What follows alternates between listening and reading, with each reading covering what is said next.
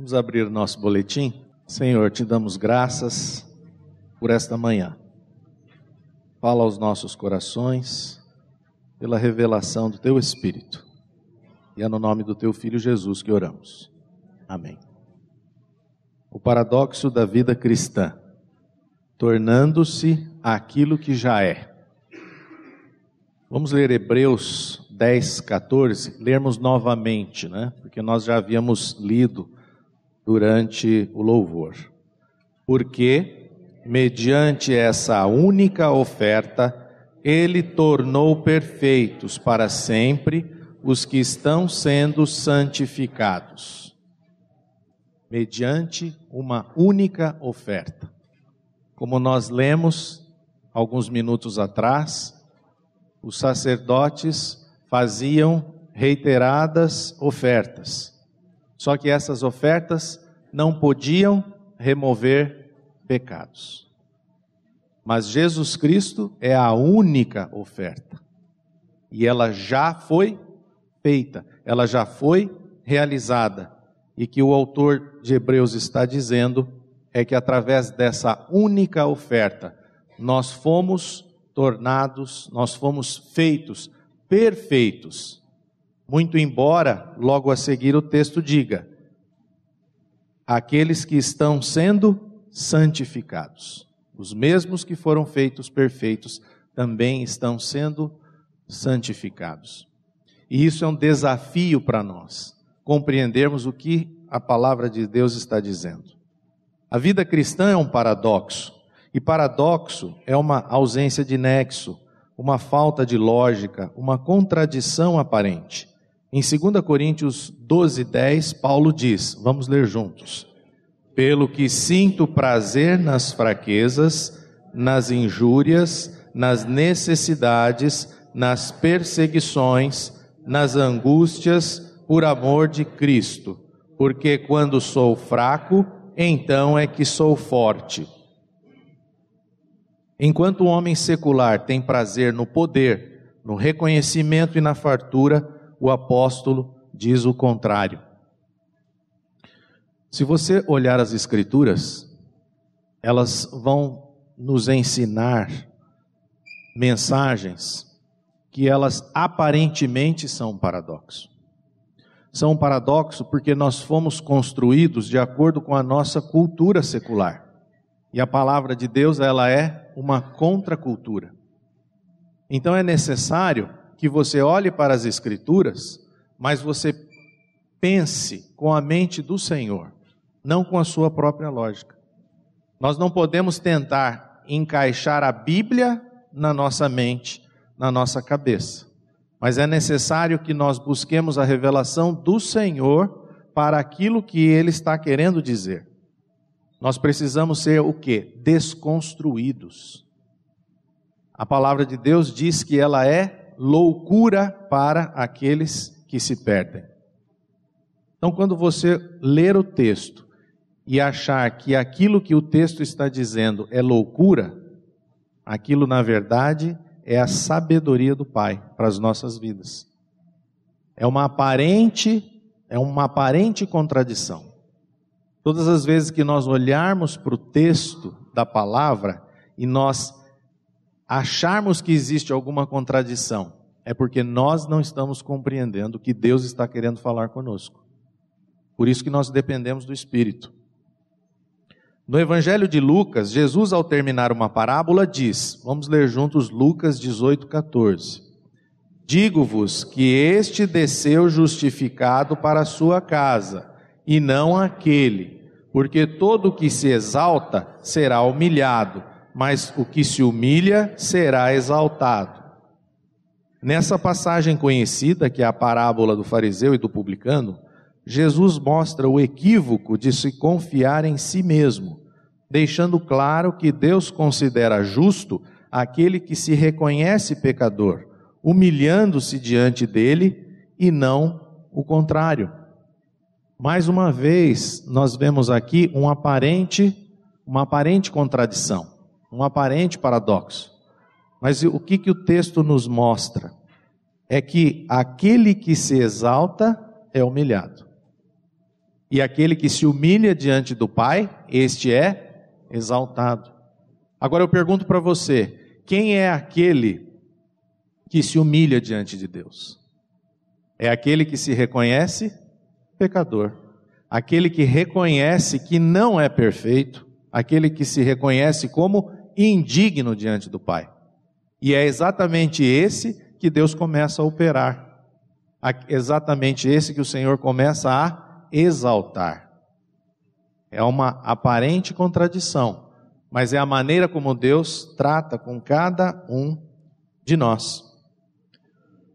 O ser humano ele gosta de fazer o quê? Contabilizar os seus feitos. Mas Deus não trabalha com o nosso orgulho. E contabilizar os nossos feitos é vaidade. Deus não trabalha quando nós somos vaidosos, quando nós somos orgulhosos.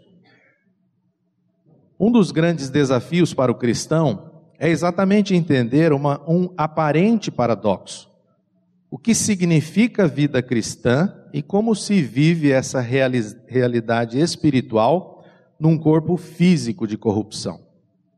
Grande parte dos nossos erros e de nossa forma equivocada de pensar está no fato de que somos indivíduos completamente ignorantes em relação à palavra de Deus, conforme diz Mateus 22, 29. Jesus disse aqui: Errais, não conhecendo as Escrituras, nem o poder de Deus. Por outro lado, alguns até conhecem as Escrituras, mas não compreendem que a vida está no Filho e não na letra. Os religiosos têm essa dificuldade. Jesus disse a eles, vamos ler juntos João capítulo 5, versículos 39 e 40.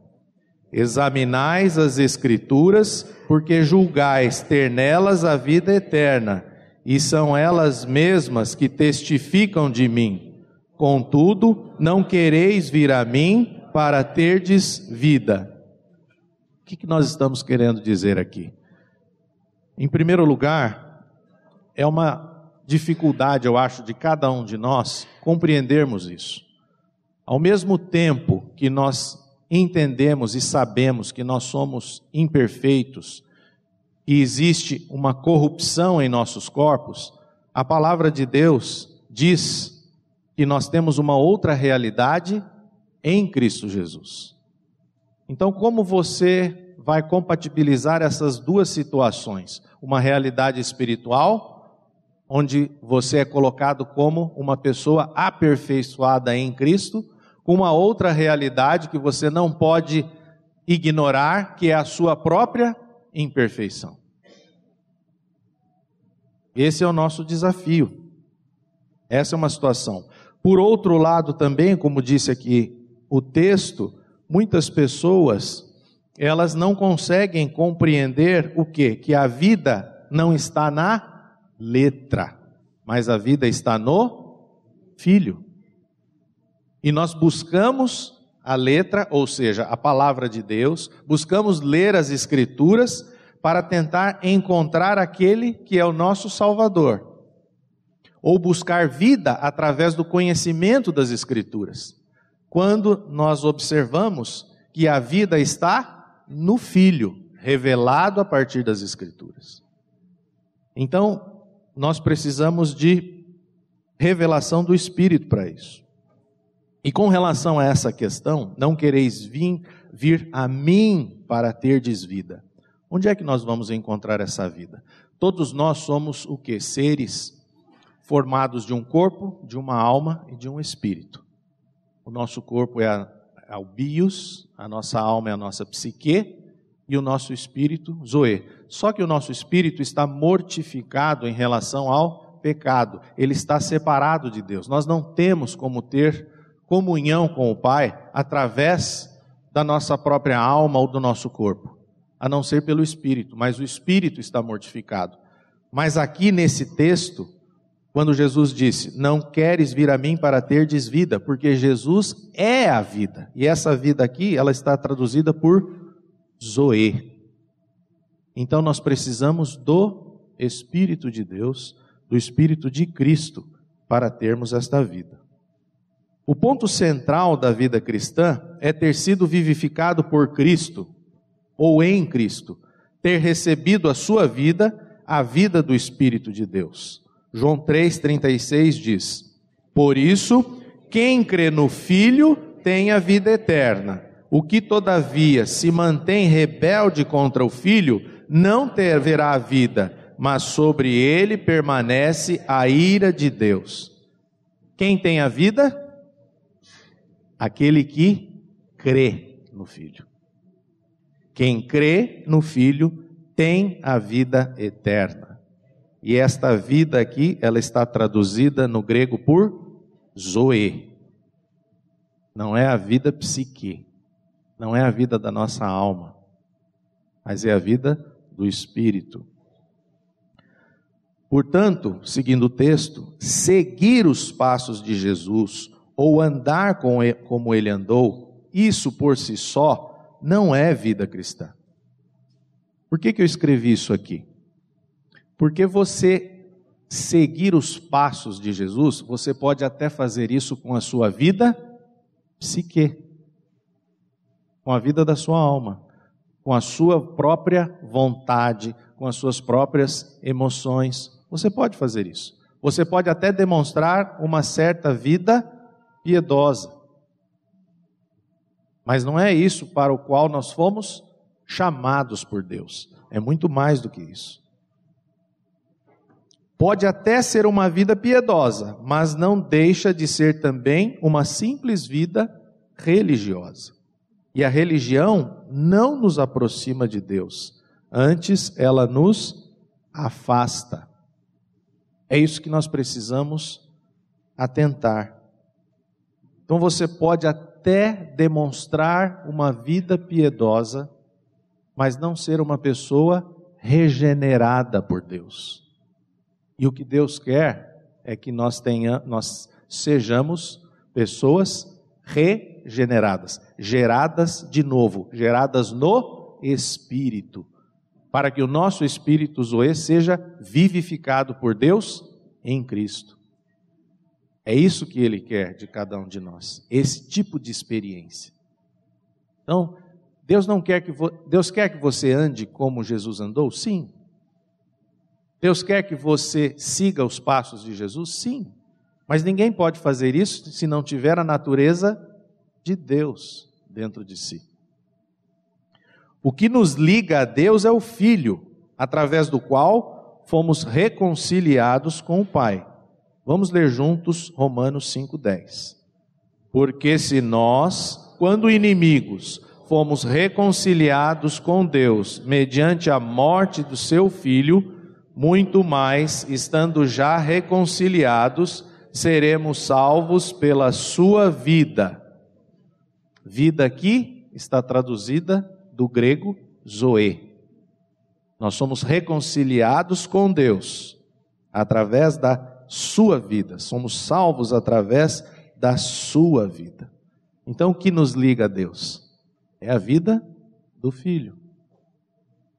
Não é o seu esforço, o meu esforço, no sentido de agradar a Deus.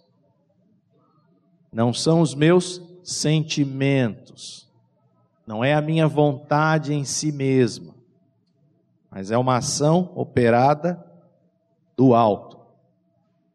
Portanto, ninguém pode ter vida cristã, e aqui eu quero dizer vida cristã genuína, se não tiver a vida de Cristo dentro dele.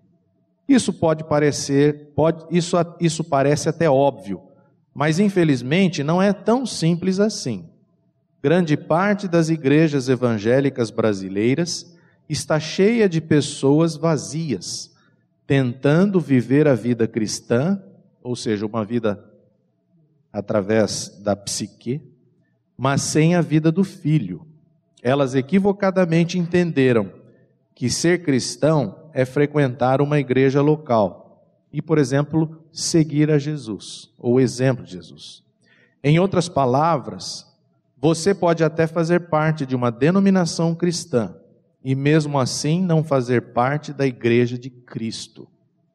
Fazer parte da igreja visível não implica em fazer parte da igreja invisível.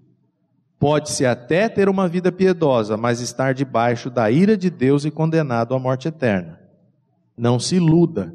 Apenas aqueles que têm a vida, Zoe, de Cristo, fazem parte da família de Deus, da igreja invisível.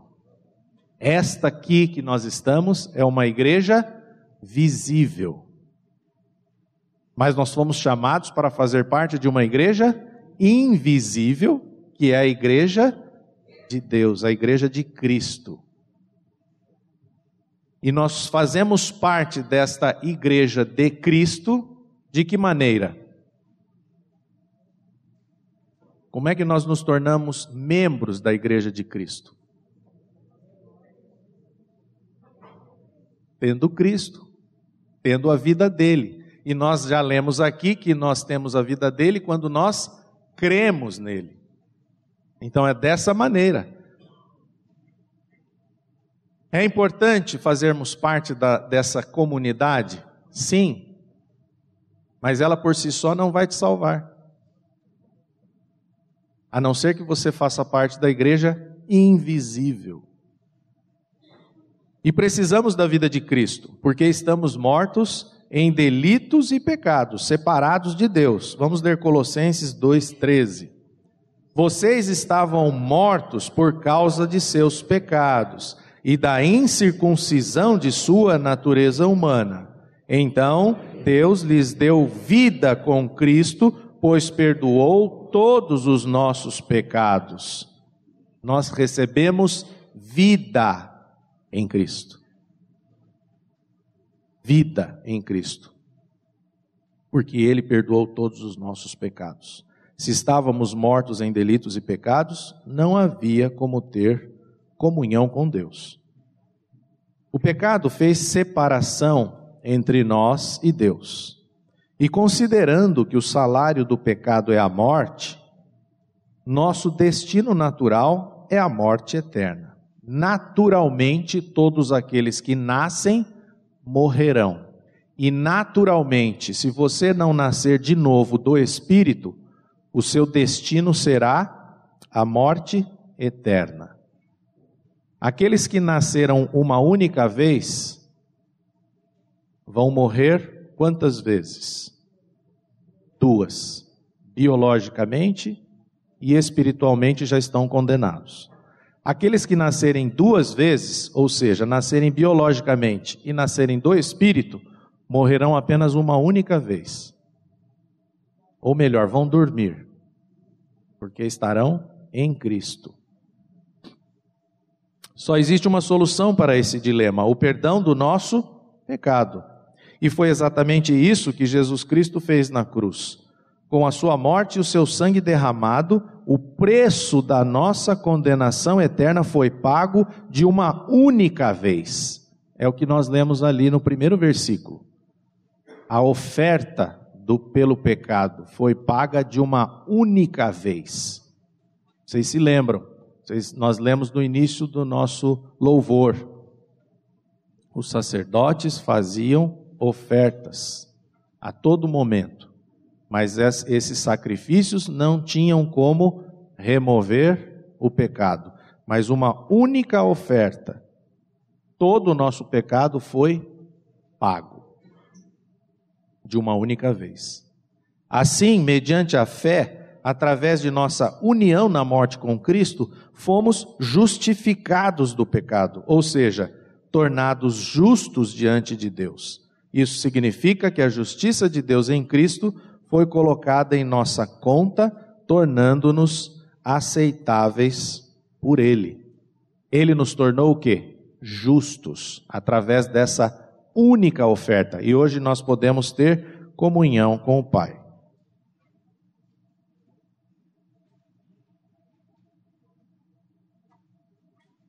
E eu gostaria, é exatamente aqui que eu queria chegar. Até agora nós fizemos só uma introdução.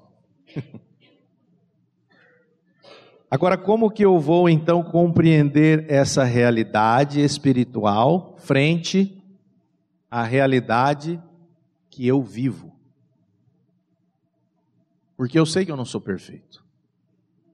Eu sei que eu não sou digno. O entendimento do que é vida cristã pode ser encontrado no livro de Hebreus, capítulo 10, versículo 14, onde o autor diz: vamos ler juntos. Porque, mediante essa única oferta, ele tornou perfeitos para sempre os que estão sendo santificados. Prestem atenção no que o texto, o autor diz aqui de Hebreus. Ele, nessa versão, tornou perfeitos para sempre. Então, através de uma única oferta, ele tornou perfeitos para sempre. Bom, mas se ele já nos tornou perfeitos para sempre, por que que eu ainda não sou ou não percebo essa perfeição em mim? Por que que ele eu ainda tenho de ser santificado, se ele já me tornou perfeito? Mediante a morte de Jesus Cristo como oferta pelo pecado de todos os que creem nele, fomos considerados justos e perfeitos diante de Deus. Muito embora ainda vivamos com uma natureza terrena, sendo tentados e ainda pecando. Eis o paradoxo. Então, em Cristo, eu já fui feito perfeito. No entanto, no entanto, nós ainda estamos sendo santificados. Nós ainda precisamos da operação de Deus em nossas vidas. E esse é o nosso dilema. Porque, por um lado, se você considerar-se apenas perfeito em Cristo e achar-se como se fosse Cristo, você tem um, uma dificuldade tremenda porque você também precisa reconhecer a sua natureza pecadora diante do Pai. Lembra-se daquele, lembrem-se daquele versículo que nós lemos? Aquele que se exalta será humilhado, mas aquele que se humilha será exaltado. Por outro lado, se você também considerar-se apenas um pecador e você não compreender que você já foi feito perfeito em Cristo, você também estará num outro problema sério porque você não tem, pelas suas próprias forças, condições de tornar-se bem, de, de ficar de pé diante de Deus. Nós não temos essa condição. Nós necessitamos do auxílio do Pai, da operação do Pai. Só que Ele só opera na vida dos seus filhos, ou seja, daqueles que foram unidos a Cristo, daqueles que foram aperfeiçoados em Cristo. Então, as duas coisas precisam ser consideradas. É evidente que somos seres imperfeitos, indignos, repreensíveis. Mas a fé em nossa união com Cristo, aquele que é perfeito, digno e irrepreensível, nos torna como ele perante Deus. Por isso podemos concordar com Paulo, no sentido de que estamos em paz com o Pai. Vamos ler Romanos 5:1. Portanto, uma vez que pela fé fomos declarados justos, temos paz com Deus, por causa daquilo que Jesus Cristo, nosso Senhor, fez por nós. Você só tem paz porque ele te declarou justo em Cristo. Senão você não, você estaria em rebeldia com Deus. Desde o momento em que nós estávamos separados de Deus, porque em algum momento o Senhor nos alcançou na nossa vida. Nós já nascemos completamente separados dele, rebeldes em relação a ele. E desde este momento em que ele nos alcançou, nós temos, nós estamos em paz. Não há mais inimizade entre nós e Deus. Então, aqui no, no início do parágrafo, ele é perfeito, ele é digno, ele é irrepreensível. E nós somos exatamente o contrário. Mas, quando cremos que fomos unidos a ele, nós nos tornamos de fato como ele em espírito. O autor de Hebreus, no texto acima, afirma que Jesus Cristo é a oferta única pelo pecado. Essa oferta é suficiente e nos tornou perfeitos para sempre. Por que, que nós sabemos que ela é suficiente? Nós já lemos no texto de Hebreus. Os sacrifícios oferecidos pelo sumo sacerdote no tabernáculo e no templo, a todo momento, não eram suficientes. Por isso que eles tinham que ser feitos a todo momento. Eles precisavam ser constantemente renovados. E no texto que nós lemos, lá de Hebreus, no início do culto, diz assim: que ele se assentou. O, sumo sacerdote ficava de pé, fazendo tudo aquilo que a ele era definido fazer. Mas quando Jesus Cristo morreu na cruz, subiu aos céus, a palavra diz que ele está assentado à direita. O que, que significa que ele está assentado? Que a obra dele foi consumada. A obra dele foi terminada, não há mais nada que ser feito. Por isso que é uma loucura você ou eu querermos fazer sacrifícios, ofertas a Deus, para nos tornarmos aceitáveis diante dele. Isso, isso sim é uma loucura. Você querer se esforçar para agradar a Deus, como se fossem sacrifícios oferecidos a Deus. Porque o sacrifício único, a única oferta já foi realizada. Então o que nós precisamos fazer, Fernando? Nós precisamos crer nessa verdade, ela precisa ser incorporada ao seu coração. Porque senão você constantemente vai tentar estar diante de Deus através daquilo que você faz, tentando agradar a Deus através das suas ações, através dos seus atos. Só que todas as vezes que você faz isso, você está negando que o sacrifício de Jesus Cristo foi suficiente e eficaz para a minha vida. Onde é que eu parei?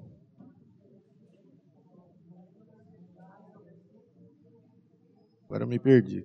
Ah, mas o versículo continua, de Hebreus 10, 14, e também diz que esses mesmos homens, cujo sacrifício de Cristo tornou perfeitos para sempre, também estão sendo santificados, isto é, tornados santos. Na verdade, estamos sendo transformados dia após dia naquilo que já somos em Cristo. Então eu estou dizendo, olha, em Cristo nós já somos perfeitos, porque a oferta de Jesus Cristo é uma única oferta. E ela é suficiente. Não há necessidade de você fazer mais nada. Só que por outro lado, o mesmo versículo diz que nós estamos sendo santificados, que a cada dia nós estamos nos tornando cada vez mais santos, separados para Deus. Não parece uma coisa ilógica isso? Mas essa é a lógica de Deus.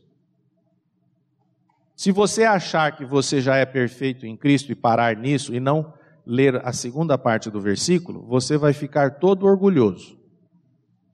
E você, ao passar do tempo, você vai acabar dispensando Deus da sua vida. Porque você vai pensar assim, mas eu já sou perfeito. Eu já sou digno. Eu já sou irrepreensível. Eu não preciso mais de Deus na minha vida. Essa é a nossa tendência. E aí nós vamos ignorando a necessidade que nós temos de Deus nas nossas vidas. Só que Deus, o que o texto está dizendo é que Deus santifica aqueles que ele aperfeiçoou em Cristo. Deus santifica aquele que ele já tornou perfeito em Cristo. É isso que você tem que entender. Ele não vai santificar ninguém que não foi tornado perfeito em Cristo. Não adianta você fazer o inverso, porque no, na nossa realidade, nós sempre queremos fazer as coisas, pedir a Deus que Ele nos santifique, para que um dia sejamos perfeitos diante dEle. É isso que nós tentamos fazer, mas Deus faz o oposto. O oposto. Primeiro Ele te declara: você é perfeito, porque você foi justificado em Cristo. Agora deixa eu começar uma obra de transformação em você todos os dias.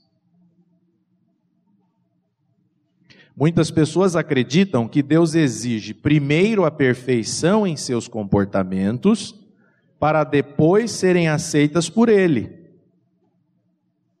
Isso é um grande engano. Cremos em Cristo e no que ele já fez na cruz e em sua vida perfeita. E, pela fé, Deus nos une a Cristo em sua morte e ressurreição. Mediante essa união, na obra da cruz, a justiça de Cristo é imputada a nós e nossos pecados são imputados a Cristo.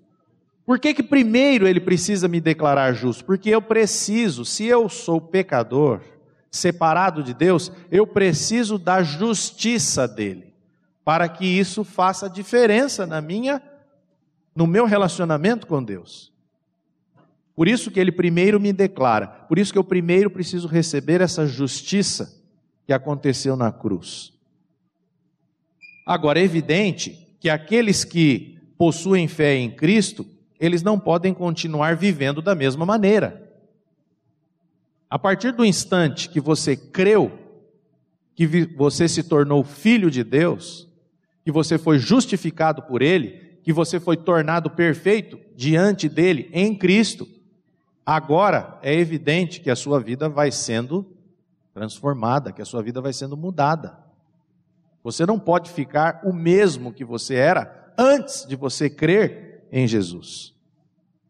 Somos diferentes por causa do que aconteceu então, é, eu escrevi aqui, não está aí no texto. Quando eu creio, um poder, que é o poder que não está em mim, é que vai começar essa transformação na minha vida. Então, tudo começa pela fé em Cristo. E a partir desse momento, o poder do alto vem habitar em mim e eu vou sendo transformado de glória em glória de fé em fé.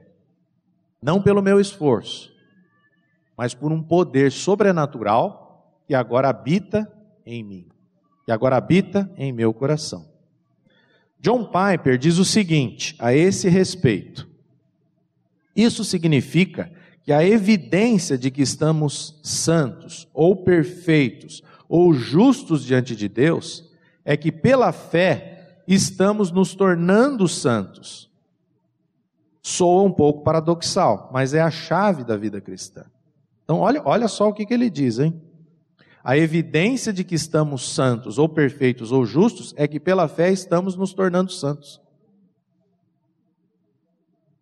Se eu percebo a operação de Deus em mim, a transformação que Deus está fazendo em mim, é porque Ele já me tornou perfeito em Cristo. O poder pelo qual você luta diariamente para vencer as imperfeições na vida está na confiança de que você já foi aperfeiçoado. Todos aqui, eu creio que reconhecem ou reconhecem as suas imperfeições. Como que nós vamos vencer essas imperfeições no nosso dia a dia?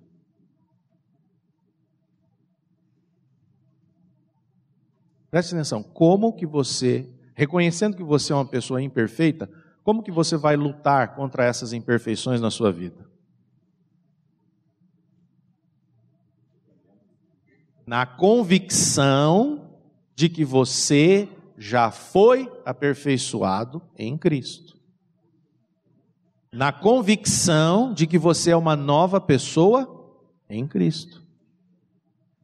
Então, eu vou lutar contra as imperfeições da minha vida, na convicção de que o Senhor já fez uma obra na minha vida. E eu já me tornei aceitável diante de Deus, que eu já fui justificado por Deus. É com essa convicção. E o que nós estamos falando é o quê? É confiança, é fé. Essa convicção é fé. A evidência de que estamos aperfeiçoados em Cristo é que odiamos o pecado e a cada dia, pela fé em Suas promessas, lutamos para vencer as imperfeições que existem. O pecado ele existe. E nós odiamos o pecado. Agora, se nós amamos o pecado, aí tem alguma coisa estranha na nossa experiência.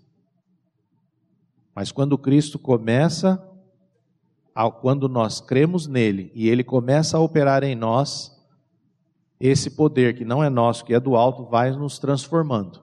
E uma das primeiras coisas é que nós passamos a odiar o pecado. Então, porque nós já fomos aperfeiçoados, nós podemos então vencer essas imperfeições.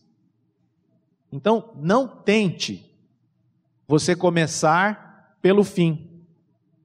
Vou primeiro me santificar, vou primeiro vencer, eliminar os pecados da minha vida, através do meu esforço, da minha dedicação, da minha força, para que então o Senhor me aceite como agradável a Ele. Se eu fizer isso, quem que estará sendo a oferta pelo pecado? Jesus Cristo ou eu? Eu. Sou eu. E eu mais uma vez estarei negando o sacrifício que Jesus Cristo fez na cruz. Todas as vezes que eu tentar me santificar para me tornar agradável a Deus, eu estou negando o sacrifício de Cristo. E eu estou dizendo: a morte de Cristo não foi suficiente para expiar o meu pecado. Você não tem essa condição. Mas se você odeia o pecado, porque você entendeu que o pecado nos faz separados de Deus, então agora permita que essa vida nova que existe dentro de você transforme você dia após dia. Se submeta a Deus. Submeta a tua vontade à vontade de Deus. É isso que nós temos que fazer. Nos sujeitar a Deus submeter o controle da nossa vontade, das nossas emoções a Deus. Buscar em primeiro lugar o reino de Deus e a sua justiça, para que todas as demais coisas nos sejam acrescentadas. E não buscar em primeiro lugar o meu desejo, o meu prazer, a minha vontade.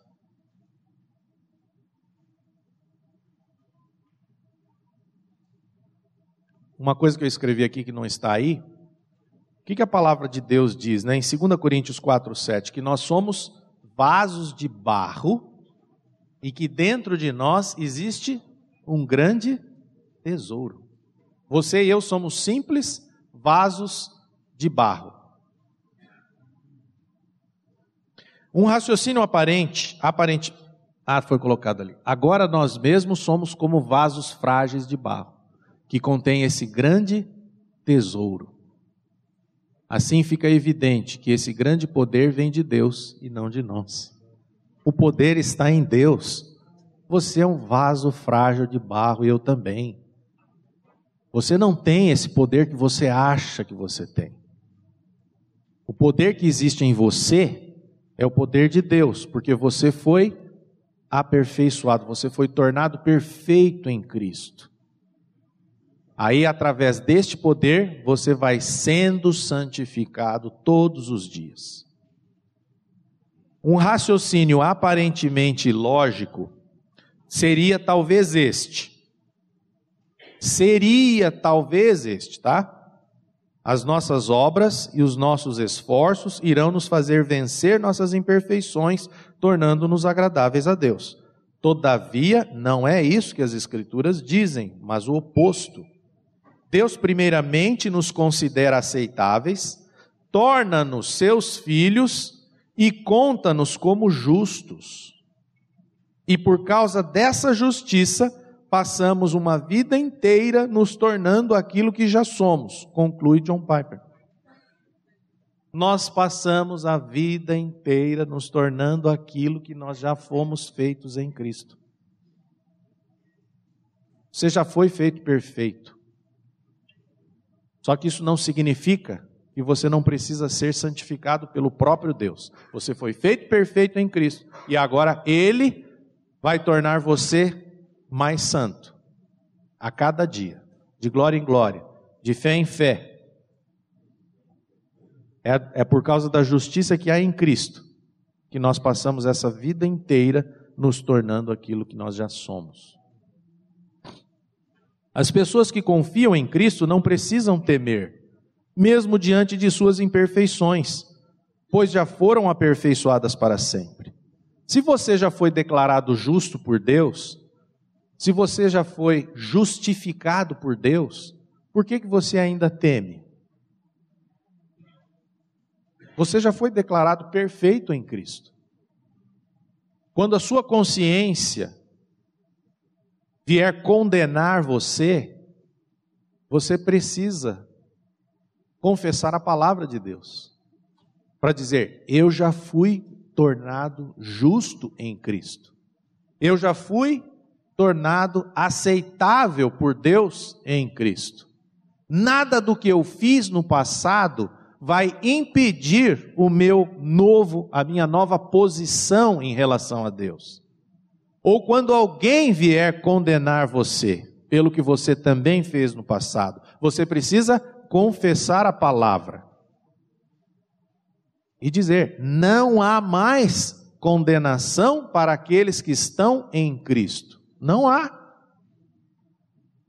Romanos. O apóstolo Paulo está dizendo isso. Não há mais condenação. Por que, que não há mais condenação? Porque você foi unido a Cristo, você foi declarado justo, perfeito, digno nele. Por isso que é uma, é uma, aí sim também é uma coisa irracional, antibíblica, alguém dizer que é possível você perder a salvação. Depois que você creu em Cristo, é impossível alguém perder a salvação.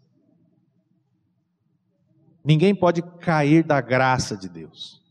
Aquele que começou a boa obra em você há de aperfeiçoá-la. Você está em processo de santificação. É isso que está acontecendo. Os crentes na obra do Filho são completos nele. Vamos ler Colossenses 2,10. Portanto, porque estão nele, o cabeça de todo governante e autoridade, vocês também estão completos. Entenderam? Mesmo diante das nossas imperfeições, o que Paulo está dizendo aqui em Colossenses é que nós já fomos feitos e já estamos completos. Temos uma posição perfeita diante de Deus por causa da obra concluída de Jesus Cristo, diz Warren Wiersbe. E também Paulo, em 1 Coríntios 1,30, vamos ler. Foi é, por iniciativa de Deus que vocês estão em Cristo Jesus, que se tornou a sabedoria de Deus em nosso favor, nos declarou justos diante de Deus, nos santificou e nos libertou do pecado. Foi iniciativa de quem? Aonde está escrito na Bíblia que por minha iniciativa eu me santifico, eu me liberto do pecado, eu sou declarado justo diante de Deus. Em nenhum lugar você vai encontrar isso. Isso não existe. É foi por iniciativa de Deus e você está em Cristo. Ah, mas eu vim à igreja, mas eu, eu fui pela primeira vez lá em tal lugar. Você tem que entender que é uma ação de Deus conduzindo você para aquele estudo onde você ouviu pela primeira vez a palavra, para a igreja, seja ela qual for, você ouviu uma mensagem que tocou e mexeu com você. É Deus que já vai operando em você. Portanto, muito embora sejamos perfeitos em Cristo, ainda estamos sendo santificados. Deus está nos tornando santos progressivamente limpos e separados para seu uso especial em nossa peregrinação diária. A nossa vida diária é como se fosse o nosso treinamento. A cada dia que passa, nesse treinamento, nós vamos sendo santificados. Deus vai nos aprimorando. Deus vai nos levando a fazer morrer nos morrer, Deus vai nos fazendo morrer para o pecado dia após dia. E nós vamos sendo cada vez mais aproximados a Ele, muito embora já estejamos nele. O breve catecismo de Westminster, quanto à pergunta 35, responde o que é santificação. É a obra da livre graça de Deus, pela qual somos renovados em todo o nosso ser, segundo a imagem de Deus, e habilitados a morrer cada vez mais para o pecado e a viver para a retidão. É isso que Deus vai fazendo. Vai nos fazendo morrer cada vez mais para o pecado e a viver cada vez mais para a retidão. Agora eu pergunto: quem é que está fazendo isso? É o próprio Deus que está fazendo isso em mim. E por que, que Ele está fazendo isso em mim? Porque eu já fui tornado perfeito em Cristo na cruz. Se eu não tivesse me tornado perfeito na cruz, se Ele não tivesse iniciado essa obra em mim, eu não teria como ser renovado dia após dia pelo Espírito de Deus. Você não pode inverter esta ordem. Se eu disser que em Cristo eu já sou perfeito e justo diante de Deus, isso é verdade? Sim ou não? Sim. E se eu disser que ainda estou vencendo as minhas imperfeições e sendo santificado, isso é verdade? Sim. As duas coisas são verdades. Só que existe uma ordem para as duas. E assim vamos sendo transformados gradativamente à sua imagem gloriosa, sendo feitos cada vez mais parecidos com Cristo, muito embora já tenhamos sido aperfeiçoados nele para sempre. Esse é o paradoxo da vida cristã. Então, eu vou sendo feito cada vez mais parecido com Cristo, muito embora eu já tenha sido aperfeiçoado nele. Muito embora eu já possa dizer, Ele é a minha vida. Muito embora eu já eu, eu diga, eu já eu sou fui vivificado por Ele, mas eu estou sendo santificado. O sacrifício de Cristo foi eficaz. Espera aí, antes, antes é, de dizer isso, eu escrevi aqui. Por isso que você não é o que sente, mas você é o que a palavra de Deus diz. Se você viver pelo que você sente, você vai dar com os burros na água. Nós não somos aquilo que nós sentimos, nós somos aquilo que Deus diz a nosso respeito.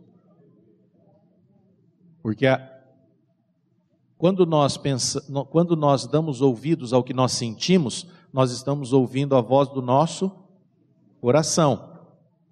Só que o nosso coração é enganoso e desesperadamente corrupto. Não ouça o seu coração.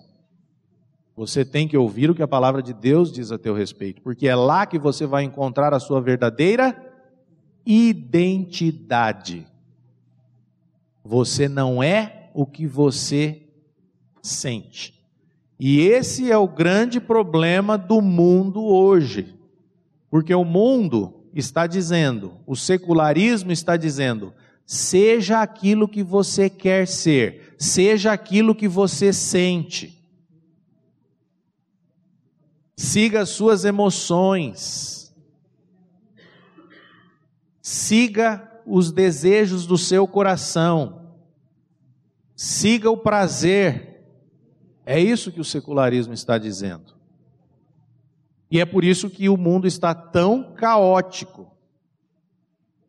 Só que essas pessoas que dizem tudo isso, elas também não trazem as notícias, as reportagens e as estatísticas de como as os jovens, os adolescentes, eles estão passando, pelo que eles estão passando. E as estatísticas vão mostrar que nós estamos numa sociedade adoecida. Nunca se viu tantos suicídios, tantas tentativas de suicídio. Por quê? Porque o mundo não olha para a palavra, e é a palavra de Deus que diz o que nós somos. A nossa verdadeira identidade está no que Deus diz a nosso respeito.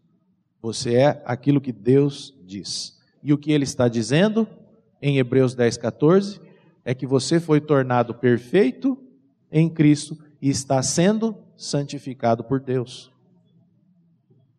O sacrifício de Cristo foi eficaz e proporciona aos crentes a perfeição eterna.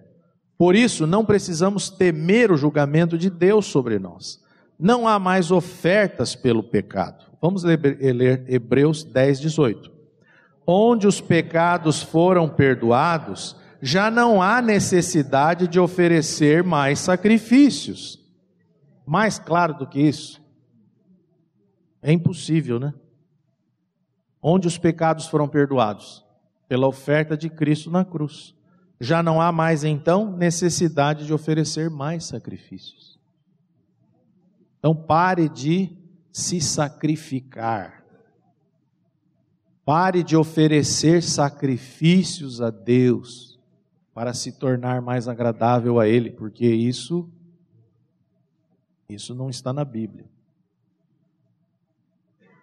Agora, uma coisa que você e eu podemos fazer é, depois que cremos, nos sujeitar à palavra, submeter a nossa vida à palavra. Aquilo que você tem muita vontade de fazer, coloque diante do Senhor em oração. Isso é o que nós podemos fazer. Eu tenho muita vontade de fazer tal coisa, mas eu vou submeter essa minha vontade ou o controle da minha própria vontade a Deus, para que Ele venha fazer aquilo que é melhor. É isso que eu posso. Né? Eu não está aí no boletim, eu escrevi aqui: existem pessoas que continuam sacrificando-se para Deus ou oferecendo sua vida como sacrifício a Deus. Tem pessoas que oferecem a sua vida como um sacrifício tanto para Deus como para outras pessoas. Mas isso é pura vaidade, além de ser totalmente inútil. A nossa vida bios ou a nossa vida psique, ela não pode expiar o nosso pecado. Então não adianta você oferecer em sacrifício, oferecer em holocausto a sua vida para se tornar agradável a Deus. Porque tudo que você fizer não há condição de expiar o seu próprio pecado. Apenas uma única oferta que já foi realizada e eu preciso crer nela. O perdão é permanente, porque o sacrifício de Cristo é permanente. Lembrem-se de que ele está assentado. O sumo sacerdote ficava sempre de pé. Jesus Cristo já está assentado que, que isso significa? Que ele, a obra dele está consumada. Quando um pecador confia em Cristo, todos os seus pecados são perdoados. A culpa se foi e o assunto é completamente resolvido para sempre. Agora, diante de nossas imperfeições e pecados, porquanto ainda vivemos num corpo de corrupção, temos o Espírito Santo que nos habilita a uma vida de obediência a Deus e nos conforma dia após dia à imagem de Cristo. Amém. É a nossa nova vida com Cristo, ou seja, a vida dele habitando em mim e o Espírito Santo me conduzindo para uma vida de obediência a Deus. Mas isto não é a causa, isto é o efeito. Isso é a consequência daquilo que ele já fez lá atrás, em Cristo, me tornando perfeito com ele. Que o Senhor traga essa revelação ao meu coração, ao coração de vocês, e que possamos viver com base na verdade da palavra e não na verdade, entre aspas, do nosso coração. Amém? Vamos orar. Senhor, graças te damos Precisamos do teu espírito, Pai. Fala conosco, fala ao nosso coração e revela tudo o que nós falamos aqui hoje. Que o Senhor traga discernimento a cada um de nós. E aqueles que ainda não te conhecem, e venham a crer em ti, Pai, sabendo que a obra já foi realizada, não há mais nada que ser feito, e que Cristo venha a ser o tudo de que precisamos, vivificando o nosso espírito mortificado, para que tenhamos relacionamento eterno contigo. E é no nome de Jesus Cristo que nós oramos. Amém. A Livraria PIB Londrina procura selecionar cuidadosamente seus títulos e autores a fim de oferecer um conteúdo alinhado com o Evangelho de Jesus Cristo.